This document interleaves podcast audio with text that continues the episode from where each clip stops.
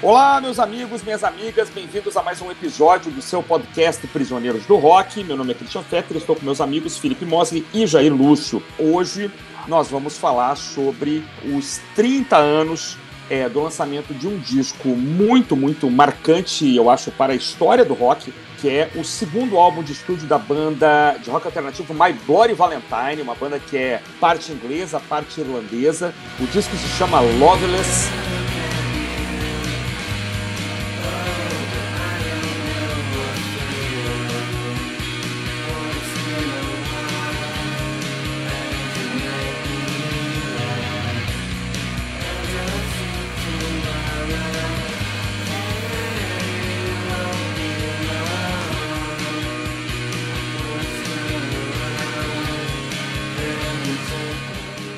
Já fez é, aniversário, fez aniversário dia 4 de novembro, é, mas nós não podíamos deixar de falar a respeito desse disco porque ele é incrível. Ele gera muita, muito debate, muita discussão. Um disco que, segundo alguns, é, a, a, nem a banda sobreviveu a ele. Assim, a banda acabou sendo até massacrada pelo próprio álbum.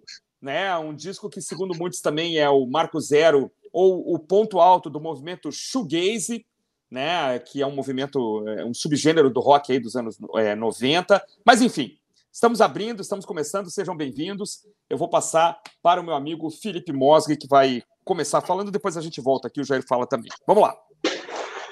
Cara, fiquei muito feliz já, porque você chamou o disco de incrível, cara. Já ganhei o é, dia. É incrível mesmo.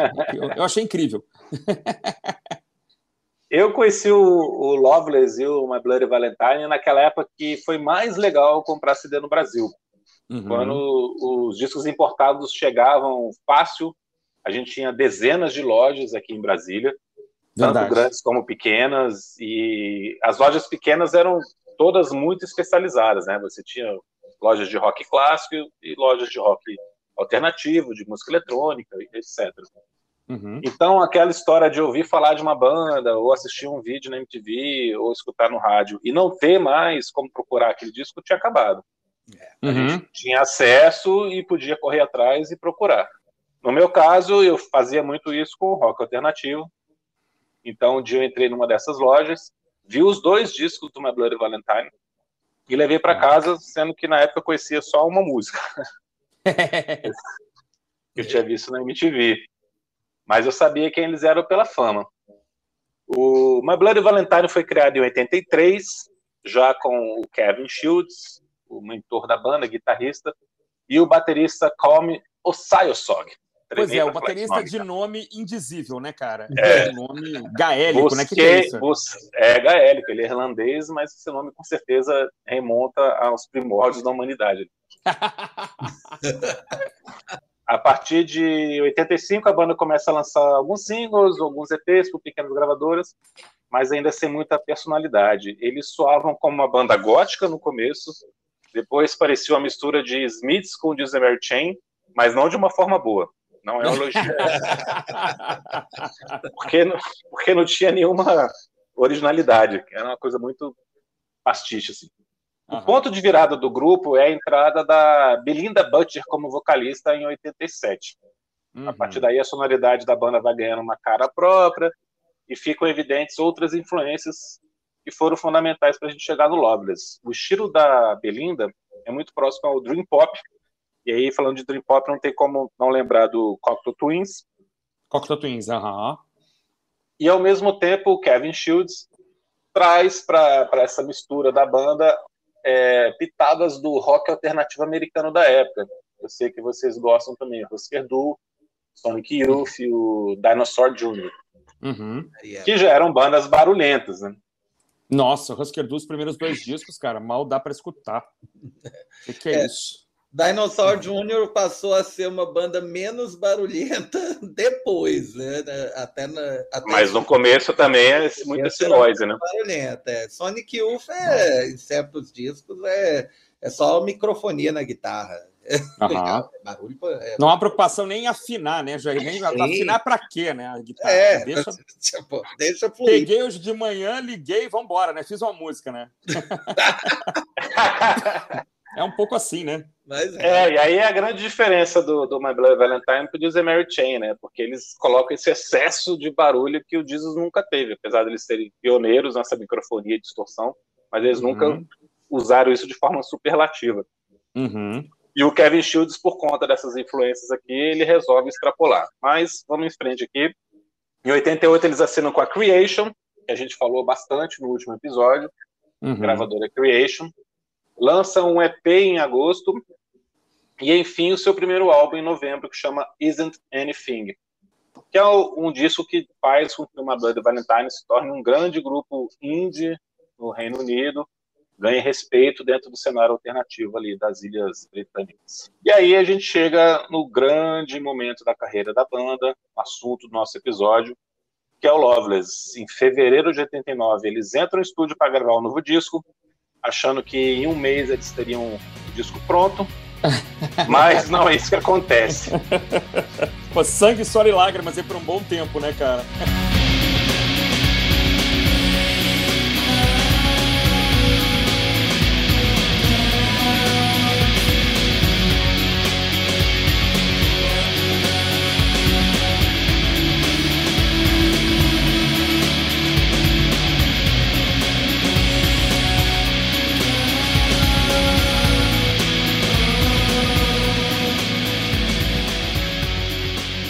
Uma loucura ao estilo do Brian Wilson no Beach Boys, o Kevin Shields se torna obcecado pela busca do som perfeito, pela elaboração do disco dos sonhos.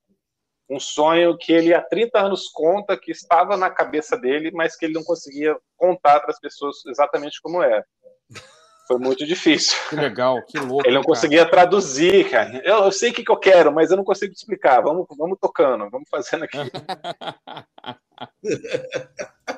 Segundo várias fontes, a banda passou por mais de 20 estúdios, trabalhando com 18 engenheiros de som diferentes, e todos eles creditados no encarte do uhum. disco. E eles gastam pelo menos 140 mil libras. Bah. O disco ficaria pronto só em setembro de 91, mais de dois anos e meio depois. O dono da Creation, o Alan McKee, passou todo esse tempo, né, de 91 para cá, contando que na verdade foram 250 mil libras que o disco levou, ou quase levou a gravadora à falência, e que ele sofreu muito com esse processo.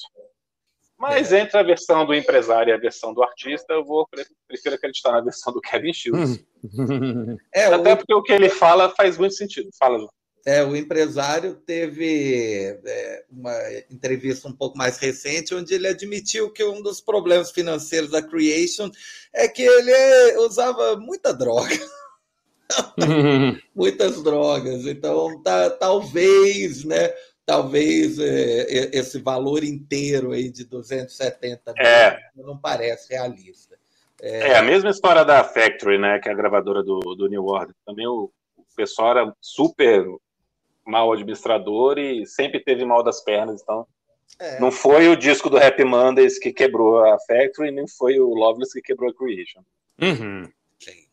Mas o Kevin Shields fala que, na verdade, a Creation arrumou um monte de estúdio ruim e barato para eles trabalharem. E diante dessa loucura dele de querer fazer um som que ninguém tinha disputado antes, é um estúdio de estrutura, ainda mais um estúdio barato, né? um estúdio simplesinho. Uhum. E mais do que isso, todos os engenheiros do som estavam ali para bater cartão. Ele chegava lá e falava que queria fazer uma coisa louca, com mil reverberações, 500 guitarras, os caras falavam, não, que é isso? Isso aqui não é som, não. Ah, ele ficava puto e embora. e que a banda não ficou gravando por dois anos e meio, porque eles lançaram em 90 dois EPs, a pedido da gravadora, e ainda excursionaram para divulgar esses discos. Né? Esses eu, eu, li em algum lugar também que eles ficaram meio doentes também, né? Desenvolveram é, zumbido no ouvido. Sim, é, é verdade. Assim, Tanto ficaram... é, por causa desses shows, né? Porque eles começaram a tocar muito alto e ficaram meio surdos. Pois é, aí pararam um tempo. Tem, então tem uma é. série de, de percalços aí no meio do caminho, né? Sim. Então, no fim das contas, a banda ficou só um ano e quatro meses, né? Não são dois anos e meio, só um ano e quatro meses de estúdio. E segundo o Kevin Shields, desses 18 engenheiros, alguns só fizeram chá. no fim das Fantástico. contas, quem realmente trabalhou, quem realmente foi o grande engenheiro de som foi o Alan Mulder, que na época era um cara novato, mas depois trabalhou com Smashing Pumpkins, The Cure, U2, The Passion Mode, Mob, Interpol, The Killers, Arctic Monkeys. Ah, então legal, esse, esse, disco alavancou a carreira da banda, a carreira do, do, do engenheiro. Do Mulder, né? Uhum. É, do Alan Mulder. E que a banda, na verdade, gastou, não em, valo, em, valor, não em valores de hoje, não 3 milhões e meio de reais, mas só 2 milhões e meio. Olha só. Ah, ah muito mais tranquilo. Esse pessoal da gravadora é muito mão fechada. É, né? muito, cara. É capitalista nojento. Mas já falei muito, deixa eu deixar vocês comentarem o disco aí, depois eu, eu comento mais um pouquinho.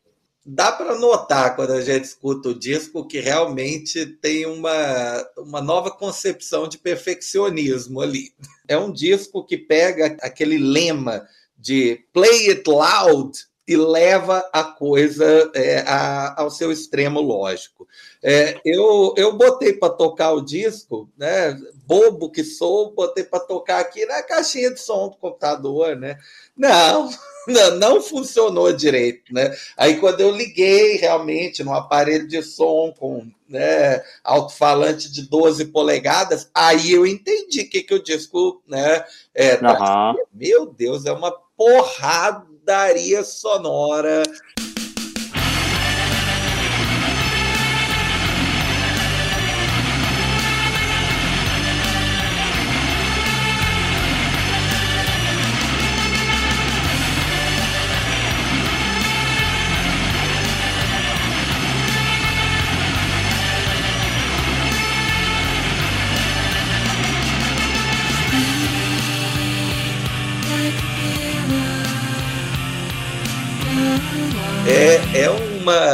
quantidade de barulhos, né? compactados ali, né, é, fazendo um, claro, um claro efeito All of Sound mesmo, né, uhum. só com um novo All of Sound, né, porque é principalmente guitarra? É, não, não é de se estranhar, porque o Kevin Shields é, é o guitarrista, ele canta em algumas músicas, mas é principalmente guitarra. Mas é a guitarra tocada de formas que eu, eu imagino as pessoas ouvindo na época. Né? Eu conheci o disco faz uns 10 anos, eu acho mas eu uhum. imagino as pessoas ouvindo em 91 e, fica, e provavelmente se depararam com aquela coisa meio Jimi Hendrix, assim. É, meu Deus, é possível fazer isso numa guitarra? né? Uhum. É, é. é, impressionante. É, e a primeira faixa já é uma brincadeirinha, né? A faixa começa com uns 10 segundos de, de bateria, Aí eu me lembro de estar ouvindo, ah, não, tá, isso é, isso é normal. Dali a pouco pouco, né? Pô, é, é, não é nada normal, né? Não, é, vem uma nevasca de guitarra, né? é verdade. Ah, né? Literalmente te pega, é aquela cena de, de volta para o futuro, assim, né? Vem uma onda sonora que te joga longe o, o, disco como um todo não tem, é, pelo menos eu não consegui detectar assim, é um, é um, disco que dentro da estética que o cara escolheu, ela é, ele é perfeito, ele não tem um momento fraco, uma faixa que parece, ah não, essa aqui foi mais ou menos trabalhada. Tá, tem uma faixa lá que é uma vinhetinha de um minuto e pouco, né? Touched, que é. Que, que é do baterista. Exato. ah, é do Come, é do Come. É. é. e que aí já não é tão interessante. A faixa de abertura é Only Shallow, é, Only Shallow, Shallow, Only Shallow, né? E... Shallow, cara, você assistiu o filme da Lady Gaga, cara, você sabe que é Shallow. é, o, meu sotaque, o meu sotaque é escocês.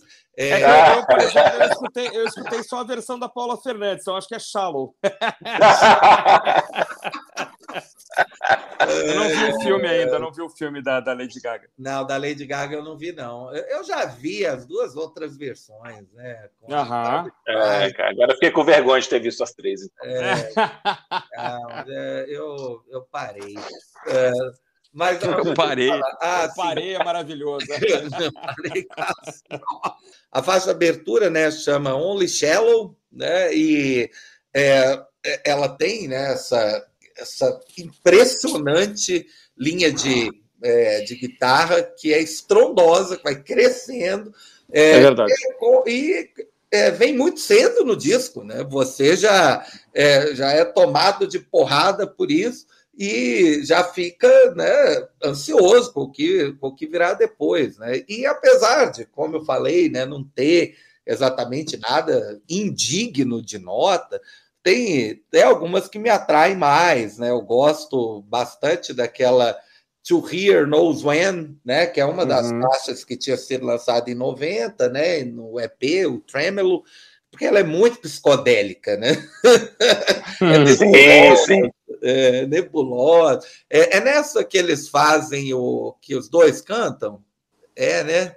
É, Essa é uma das que eles dois cantam, né? É, uma das, das duas que eles cantam e tem um.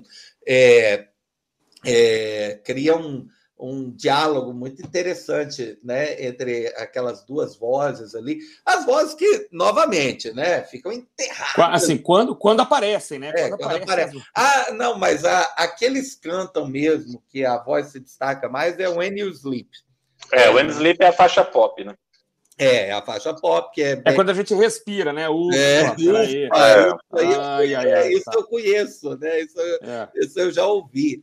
É, a faixa que fecha o disco é excelente, né? Eu, eu vi um crítico da New Music Express falando que era como se o Rap Mondays estivesse fazendo um cover do Sonic Youth.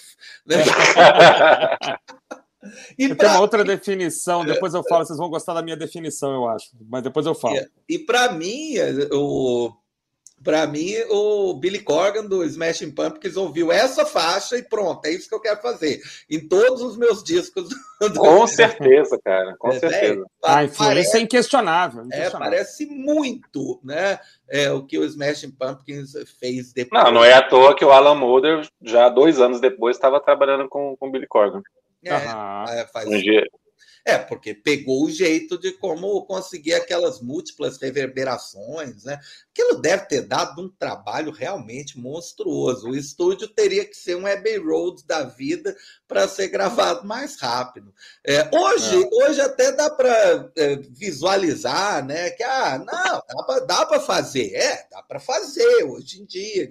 É, você tem uma gravação com 300 canais digitais, dá para fazer, né, gente? Agora, em 91. É, é. É, mas eu sabe, Jair, que eu vi uma entrevista com o Billy Corgan, eu não é. entendo da parte técnica, né? Mas o Corgan falou que depois ele descobriu que era mais simples do que ele imaginava. Mas aí eu não sei o que, ele quer dizer com isso, entendeu? É. Mas ele falou assim: é, mas é simples, mas não, não ninguém imaginava. O Loveless? É, não. O Loveless era mais simples. Billy, é, o Billy Corgan falando daquele som de guitarra, né? De guitarra. Ah, tá. né? ah, tá. Ele fala, ah, é mais simples do que eu imaginava, mas assim, é, quando eu escutei a primeira vez, eu falei de como diabos eles chegaram nesse som. Então, acho que assustou todo mundo mesmo, né? Ficou todo mundo espantado. E é raro alguém inovar, né, nesse campo, né? Mas ele realmente conseguiu.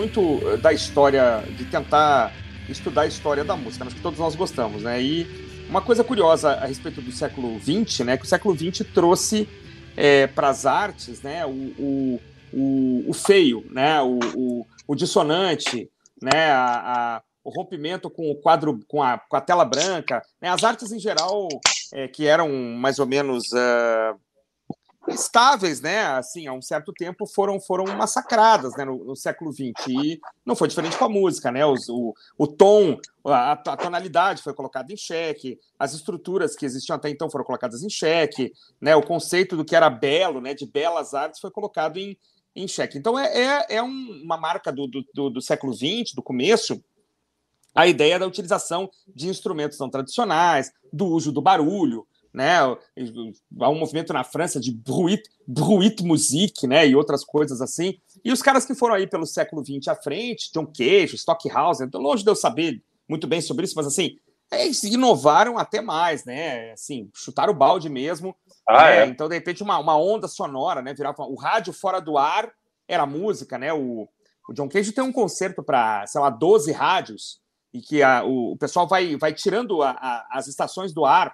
Então tem uma hora que os rádios estão fora do ar. O, o Stockhausen tem um concerto para quatro violinos tocados em cima de helicópteros. Então ah, você está ouvindo os, os, violinos, né? E os helicópteros estão passando. Então, assim, era lógico, né, cara, que o rock ia se apropriar né, desses conceitos de barulho, de, de, de peso. Assim que a tecnologia foi possível, né, as guitarras foram ficando mais altas, os sons foram ficando mais dissonantes, né? E é, você pega ali o movimento de rock alemão, então é, é né, bandas como é, Ashura Temple, o Faust, o Khan, né, que usavam às vezes realmente barulho tanto quanto possível, né? E lembro do que o Lou Reed tem um disco todinho de, com microfonia de guitarra, né, um álbum duplo que ele precisava entregar, né, para uma para uma gravadora. Ah, vocês querem um álbum? Então tá, me dá duas horas. Ele gravou um álbum totalmente doido com guitarras em, em, em dissonância completa e entregou, né? O que acontece aqui nesse disco, que eu nunca tinha escutado direito, é que você tem exatamente essa, essa coisa da reinvenção da guitarra, da posicionamento de caixa de som, microfonia, o Jair citou é, o Jimi Hendrix, não tinha, não tinha me ocorrido até o momento, mas me parece uma, uma linha, uma, uma linha é, de ascendência bem, bem plausível né, de se, de se considerar. O que tem aqui, eu acho que de diferente, é que você tem esses vocais enterrados, que também não era uma novidade, mas a combinação disso tudo, né? É, guitarras em, em profusão, é, vocais enterrados. Tem hora que eu não, não tinha. Eu estava escutando esse disco a maior parte do tempo no carro, né? Eu, eu falava, cara, tem um gemido lá atrás, deve ser a guria cantando, eu não tenho certeza, né? Pode ser um chiado qualquer, né? Mas e, depende muito do que você está escutando mesmo. Depende, claro. Não, não, eu tenho que escutar ele em, outra, em outras. Em não, outras... não, é. Você precisa, é. você precisa de um aparelho de som vintage para É, eu acho. Exatamente, Jair. Eu vou falar isso depois. Estamos correndo atrás, estamos correndo atrás. Mas assim, é muito louco, né? A Guria tem. É, eu lembro de ver Only Shallow no, no, na MTV e dizer, cara, que coisa incrível, essa guria tá lá, lá embaixo, tadinha dela, assim, eu tinha, sei lá, 20 anos. Pô, deixa a guria cantar, cara, a guria tem um vocal até interessante. Então, eu, eu, eu brinquei assim comigo mesmo, disse, olha, isso aqui é o seguinte, cara, é, é, é o Velvet Underground ou Sonic Youth, né, contrataram a Bebel Gilberto lá para cantar, sei lá. Quem, tá, quem tá na mesa de som é o Leatherface do Massacre da Serra Elétrica, né? Você não tem, não tem outra né, definição. Assim, um alucinado na mesa de som, uma banda totalmente doida e uma cantorazinha doce ali, nessa linha também da, da guria do Cocteau Twins. Que abre, a Elizabeth Fraser. Elizabeth, Elizabeth Fraser. Fraser. perfeito. Então eu lembro de escutar é, Only Shallow numa época que eu estava escutando, eu tinha, tinha comprado uma coletânea é, do selo 4AD, que é uma coletânea chamada Lonely is an. Exatamente nessa época que o Felipe falou, que a gente encontrava disco importado com facilidade e tal. E, e a 4AD é a gravadora do Dream Pop, né? Pois é, e a 4AD tinha, além dos Cocteau Twins, tinha uns grupos bem esquisitos, é, Wolfgang Press, é, uhum. This, This, Mortal Coil, umas coisas esquisitas. This Mortal Coil que tem a Elizabeth Fraser também cantando. Ah, não sabia. O This Mortal Coil é um projeto de estúdio, né? São os caras da é. 4AD com mais gente. Então, acho que está correto aí a Elizabeth Fraser participar. É, é, me lembro que tinha ela participa. Uns grupos muito estranhos, assim, eu falar, pô, isso aqui é esquisito, mas é legal, é bacana. Mas quando eu escutei é, essa música, eu falei, cara, isso aqui é mais esquisito ainda, né? Um negócio realmente muito louco. E aí, agora, na, na, a gente preparou essa pauta, eu falei, ah, agora eu vou ouvir esse disco por inteiro, que legal e tal. Mas eu não sabia de nada que se passava é, ao redor, assim, de quanto, quanto a banda sofreu antes, quanto a banda sofreu depois.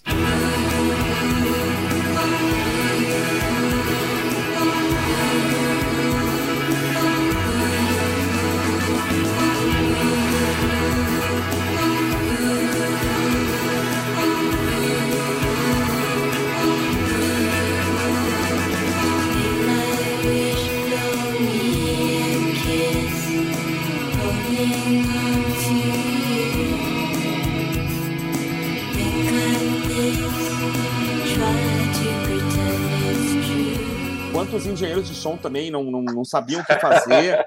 Eu li em algum lugar que tem algum estúdio que eles gravam que os, os caras do, do som não podiam ver o que estava acontecendo, eles tinham que acompanhar é. É, pelo andamento da. da, da Só da as barrinhas ali, né?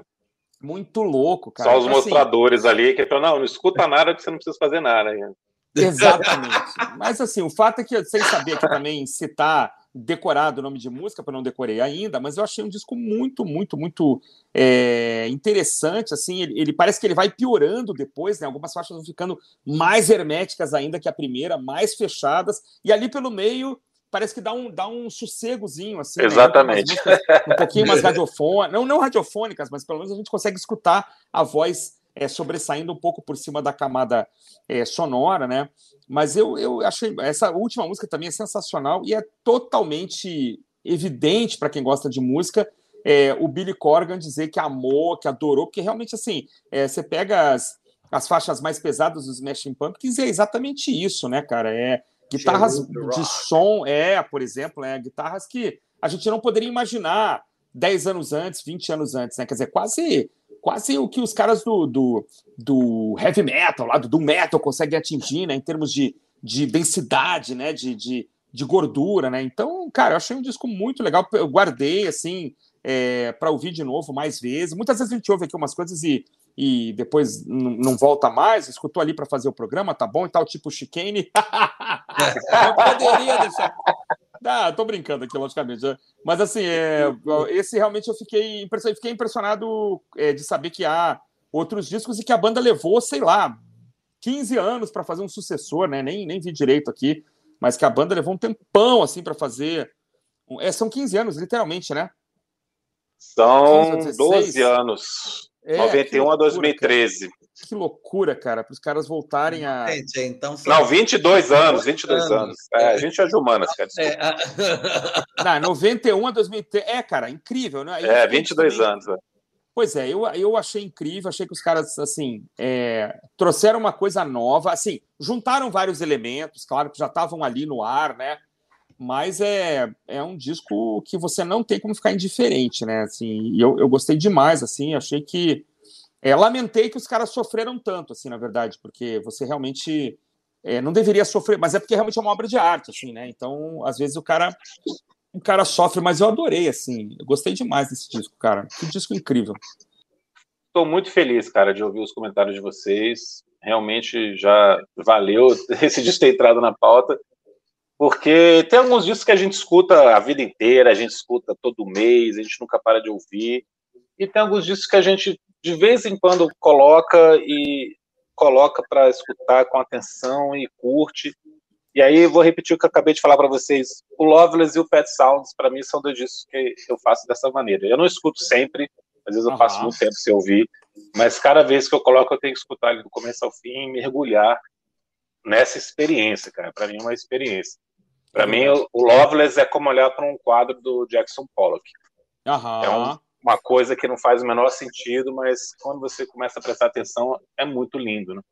É, você vê um cavalo aqui, você vê uma casa é. ali, né? Você começa a ver formas, né, Você... Existe música aqui mesmo, essa guria está cantando e se você não se aprofundar, e tem tudo ali, né? Tem é. tudo nesse disco, né? Só que tá ali essa bagunça. É, mas pegando o que vocês falaram, o Loveless é, ele foi gravado em mono e ah, a gente vê que faz todo sentido ele ter sido gravado em mono. É, o nosso doutor em física, que, por favor, me corrija se eu falar alguma coisa errada, mas o som em mono é reproduzido da mesma maneira em qualquer ambiente, porque ele é chapado, né? Ele não tem profundidade, não tem espacialidade. Né? Olha aí. Então, ele não consegue dar diferença entre os instrumentos. Talvez por uhum. isso que reproduzir esse disco estéreo diminua um pouco a, a sensação que ele foi feito para causar nas pessoas. Uhum. Que é uma coisa que acontece muito quando você pega o disco em mono e tenta colocar ele em estéreo artificialmente, nos discos antigos em mono. É isso, Jair? Estou falando besteira. É, é, é, exatamente isso. Passou. Tá, tá pronto. sete, sete, pelo menos. Nota sete, pelo menos. E no caso... Em clima de Natal.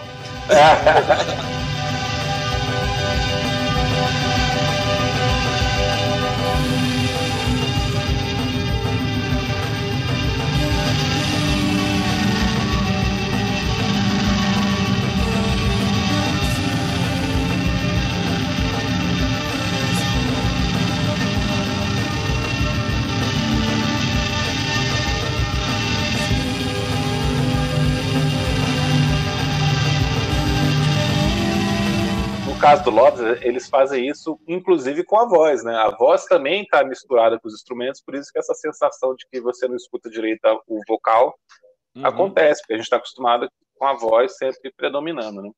Uhum. Então, se a intenção era criar um tsunami, ou então um wall of sound, como dizia o Phil Spector, tá, deu certo, né? O Mondo era a escolha ideal, porque jogou tudo na sua cara e, e funcionou muito bem. A sensação, a primeira impressão de que tem só ruído ali, vai passando à medida que você vai dando chance para o disco ir acontecendo. Vocês falaram tudo que eu ia falar sobre Only Shallow, é isso mesmo, é um cartão de visitas.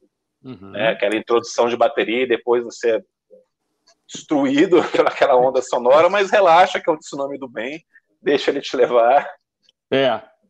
e aí vem essa combinação de clima, de atmosfera, de ruído, de disintegration do The Cure, que é uma coisa que só agora que eu fui parar para pensar que tinha muito, né, que era muito recente.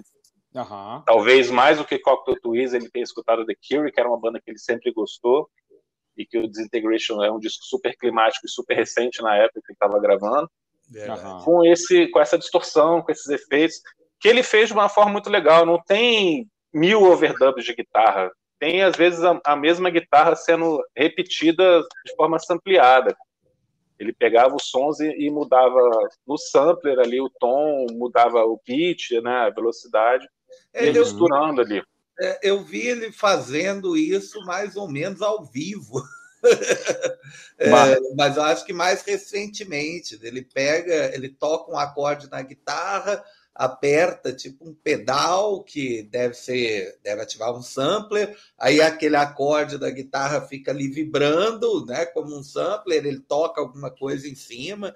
É uma técnica é, é não é para é para qualquer um não. Tem que ser muito bom guitarrista para fazer. É para funcionar ao vivo né qualquer é, erro é. de tempo ia para o espaço né é porque ele não obviamente ao vivo não tem como fazer aquilo ali né? É, você bota a guitarra na distorção máxima e vai lá, né? Toca o mais alto possível. Mas, mas eles até se viram bem, assim. Uhum. Eles, eles, tocam essas, essas clássicas, né? Que a gente é, comentou, como Sun, como To Hear Knows When, né? É, dá para perceber naturalmente que é, é, como a gente falou no episódio do Queen, né? Quando os caras iam tocar as músicas que, ao vivo, não dava para fazer tudo aquilo, mas uh, o DNA ah, é. da música tá lá, né? É. Então Você tem um cara da década de 70 que é o Glenn Branca, que já faleceu, ele fazia concertos para 100 guitarras, né? Então ele tinha que reunir, não é todo dia que ele conseguia reunir 100 guitarristas para tocar o concerto, né? É um negócio muito louco, né, cara? Então tem hora que também o ao vivo hoje nem, nem exige tanto de uns caras desses, né? Só dos ah, caras tocarem ao vivo já tá legal, né? Um cara desse podia ser um cara totalmente avesso a, a apresentações ao vivo, ter algum tipo de stage fright aí e tal. Só, só dele se apresentarem de vez em quando já tá ótimo, né? É. é exatamente. Hoje em dia é até mais fácil, né? Esse projeto aí que você falou. É, tem vários vídeos no YouTube mostrando 200 bateristas, 500 é. guitarristas cantando com Foo Fighters. é verdade, é verdade. É bem mais fácil. É mais é... fácil. é, porque os, cara, os caras resolvem fazer a coisa antes da mídia social ser inventada, pô. Pois é. é. Não faz sucesso, né? Não faz sucesso. O cara fica lá de pioneiro, fica lá de pioneiro, é. mas não, não, não, não, não vai muito longe, né? É. O cara, esse, esse período que eles ficam depois aí sem fazer nada, é, é, eles ficam sem fazer nada, quer dizer, sem o, o Felipe. Basicamente sabe? sem fazer nada, basicamente sem fazer nada. É mesmo, cara, cara. e assim, é, antes de eu voltar para faixa a faixa aqui, é, esse disco foi muito desgastante, eles ficaram com um problema de audição. A Belinda Burt sai, para de fazer qualquer coisa relacionada à música, ele também dá uma pirada, ele vai produzir, ele toca com Prime Screen, inclusive. Olha só, cara. Uma época. Mas ele, sim, é, é, meio que eu fiz o que eu tinha que fazer, né, ao contrário do, do, do, Brian Wilson, e eu estou novamente fazendo associação, ao contrário sim. do Brian Wilson, ele entende que ele entregou a obra-prima e meio que se resigna ou se satisfaz, eu não sei. Entendi. É uma, é uma coisa meio que não dá para explicar.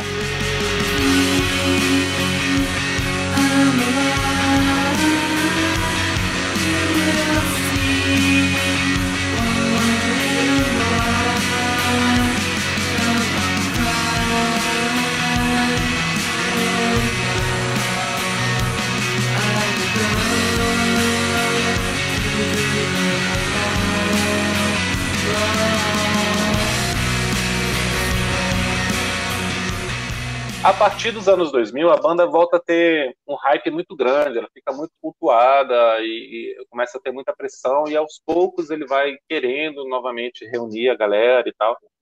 Uhum. Inclusive por causa do, do Lost in Translation, o filme da Sofia Coppola, né, Enquanto se Desencontram, ah. e trouxe uma, uma leva de, de, de fãs para a banda, porque essa música, uma das músicas está na trilha sonora. Ah, eu não sabia qual E aí, é? Sometimes. Hum. Aí aos poucos ele resolve voltar e eles lançam um, terceiro disco em 2013. Aham, que, é, que é muito bem falado, né? Muito bem. Que é muito legal, é muito legal. Não, não é a mesma coisa de forma mais madura, menos pretensiosa ou menos louca, né? MBV. Que é só MBV, né? MBV. É, MBV, né? Linda capa também, né? Linda capa, linda capa. Muito bonito. Os caras são bons nisso, hein? Putz, grilo. Mas vamos lá, assim, deixa eu fazer um faixa-faixa aqui rapidinho. Bora, vocês já falaram, lá. vocês já definiram muito bem Only Shallow, é isso mesmo, né? O cartão de visitas. Aí depois você tem as duas faixas mais psicodélicas, mais alucinadas do disco, com aquele instrumentalzinho no meio, que é Loomer, Touch It e To Hear Knows When. Uhum. E aí vem When You Sleep, que é uma música pop, um riff marcante puxando a música, a mixagem esconde menos os vocais, para alegria do Christian, que não gosta. Os vocais estão dobrados, então você consegue até entender a letra, né? Uhum. E é, é, a música com mais formato canção do disco aqui, com uma estrutura mais tradicional. E aí, cara, não tem como destacar enormemente essa música que a gente está falando agora, que é Sometimes. Para mim, a música mais bonita do disco. Se fosse em qualquer outra banda, qualquer outro disco, seria uma balada no violão. Mas aqui uhum. a gente tem um, um, um, white noise ou um pink noise, como se, é, como se convencionou chamar depois, esse ruído constante no fundo ali, uhum. junto com a melodia. E sério, é difícil para mim ouvir essa música até hoje, pela milésima vez, não ficar arrepiado. Eu acho essa música muito bonita. Legal. É bonita mesmo. É... Blow on a Wish é outra que eu acho muito legal, porque é, é onde você tem mais essa influência dessa coisa etérica, onírica, assim, mais destacado, né? Assim, inclusive ela começa com um corinho de Aham, aham. Então é a música mais Cocteau Twist da, da banda, apesar que o Kevin Shields não gosta de dizer que, que escutou Cocteau Twist, não sei porquê. Ah, que absurdo, cara. Evidente, evidente. É, e para mim é o vocal. Ouviu, assim, ó, se ele não ouviu, a, a menina escutou, né? Porque, puxa, ah, é, total. E para mim é, pois é, por isso, para mim é o vocal mais bonito da, da Belinda Butcher no disco é essa música. Pois é, e eu li em algum lugar. Destaque, onde ela mais se diverte, né? É, eu li em algum lugar, filho, porque ele, que ele, assim, eles acordavam muito cedo para gravar os vocais. Os vocais eram gravados às sete da manhã. E aí a, alguém, assim, ela cantava, ela chegava sem letra, pronta, e cantava, e alguém depois escrevia o que achava que ela tinha cantado. Então, aquele negócio assim, totalmente. É, é, é... essa história de que não existe letra porque ela improvisou tudo, né? Então ninguém sabe quais são as letras corretas. Eu não duvido, eu não duvido, eu não duvido. É. É, Aí, ah, mas o vocal é meio sonolento. Não, ela tava com sono. é isso mesmo.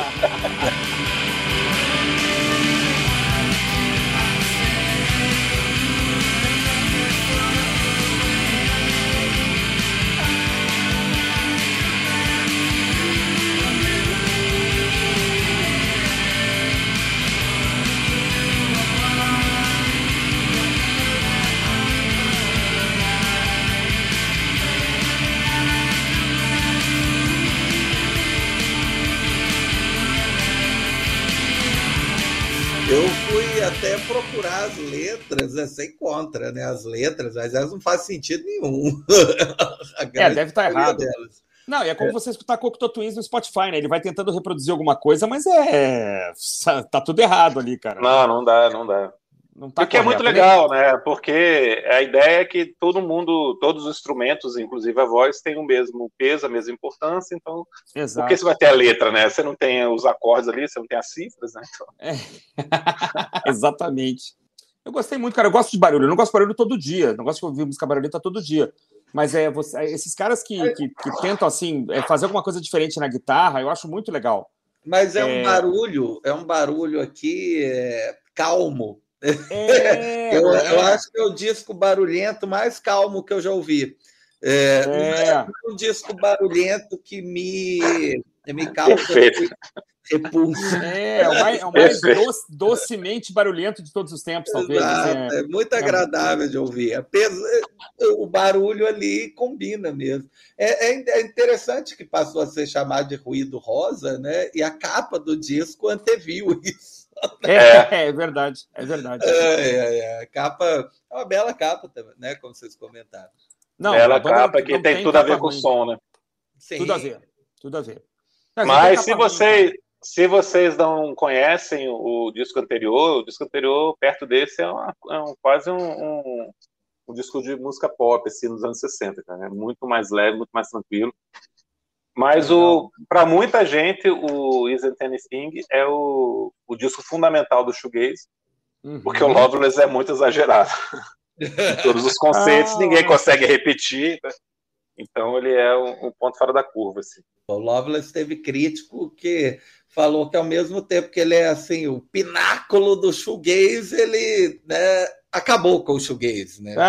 é, não, acabou com o shoegaze, até porque novembro de 91, né, tudo acabou depois de novembro de é, 91. Onde, Veio aquela, aquela galera de Seattle lá e acabou com tudo. É verdade. É, e eles têm um monte de EPs anteriores, né? Tô vendo EP aqui com 10 minutos, com 15 minutos. Sim, cara, eu citei rapidinho aqui, mas eles têm uma porrada de coisa. É, que é muito louco que depois disso eles não gravam mais nada, né? É, na crítica né, especializada, havia aquela ideia de que pô, quanto mais ele demora para lançar o próximo disco, pior. né? Porque, ah, é? né?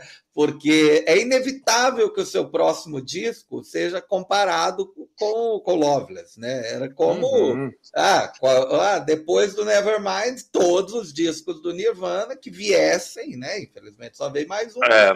Todos os discos que viessem seriam comparados com o Nevermind. Pô, Jair, mas não sei se foi de propósito, mas esperar 22 anos aí foi o, o timing perfeito, porque eles hum. se transformaram numa banda extremamente cultuada para quem gosta de rock alternativo. É verdade. E aí, quando veio, foi quase como uma benção, assim, ah, que legal. Ah, que legal. Aí podia ser uma merda que todo mundo ia achar bom, cara. Porque foi o tempo certo, assim, né, cara? Não, né? Não tô mais esperando nada, né? Ah, os caras não vão lançar nada mesmo. Acho que vai ser tipo o, o cara do Game of Thrones quando lançar um livro, todo mundo vai adorar, porque tem tanto tempo que estão esperando. É, faz sentido. Não, é, é coisa é... muito de. Eles criaram uma base de fãs tão, tão grande, assim, tão aficionada, tão fascinada, que é, não tinha mais uma crítica negativa que pudesse vir para o próximo trabalho, inclusive entre jornalistas, cara. Como eu falei no, como eu falei com o, o Teenage Fan Club, o My Bloody Valentine também é banda de jornalistas de música. Vocês uhum. podem pesquisar aí que todo mundo é paga pau do, do My Bloody Valentine. Legal, essa hein? galera, essa galera aí chata pra caramba, adora. Cara. É, você é aí, engraçado. E outra coisa, né, também o nome da, o nome é maravilhoso porque é nome de filme de terror, né? Legal. É. Acho que era Dia dos Namorados Macabro, em português. Isso, acho, isso, Dia dos Namorados isso. É. Macabro, é. não? O cara cometia os crimes na, na, no Dia dos Namorados, né? É muito. É, ah, é, um filme, é um filme canadense de 81, cara. Dia dos Namorados. Dia, é isso que você falou, Dia dos Namorados Macabro, isso mesmo. Caralho. Mas tem um e o mais legal é que em, Portu... em Portugal era Carnaval Sangrento, né? Porque em fevereiro. não acredito, cara. Tô vendo aqui Carnaval no Wikipedia agora. Sangrento, cara. Não, portugueses são maravilhosos, cara, maravilhosos. Só eles conseguem é... fazer isso, cara. Carnaval é... Sangrento. É, o Dia dos Namorados é 14 de fevereiro, né? Então, Carnaval Sangrento. que maravilha. Então é isso, meus amigos. Chegamos ao final de mais um episódio. Muito obrigado a vocês que vieram até aqui com a gente. Estou muito feliz porque o Jair e o Christian compraram essa ideia de mergulhar nesse tsunami e deixar essa correnteza levar eles adiante até eles chegarem ao final desse disco, descobrirem que realmente é um grande álbum, é uma coisa que realmente marcou muito a história do rock é um dos discos da minha vida. Estou muito feliz que vocês tenham curtido também fazer esse episódio. Muito obrigado. E vamos para a próxima. Semana que vem a gente está aqui de novo. Maravilha, Beleza, cara. Foi um prazer. Um prazer, é um descasso e, e, teremos mais descassos aí pela frente. O ano de 2022 promete, com muitos álbuns fazendo aniversário, muitas pautas boas, participações especiais. Fiquem com a gente. Um abraço aí, até mais. Falou, gente, até mais.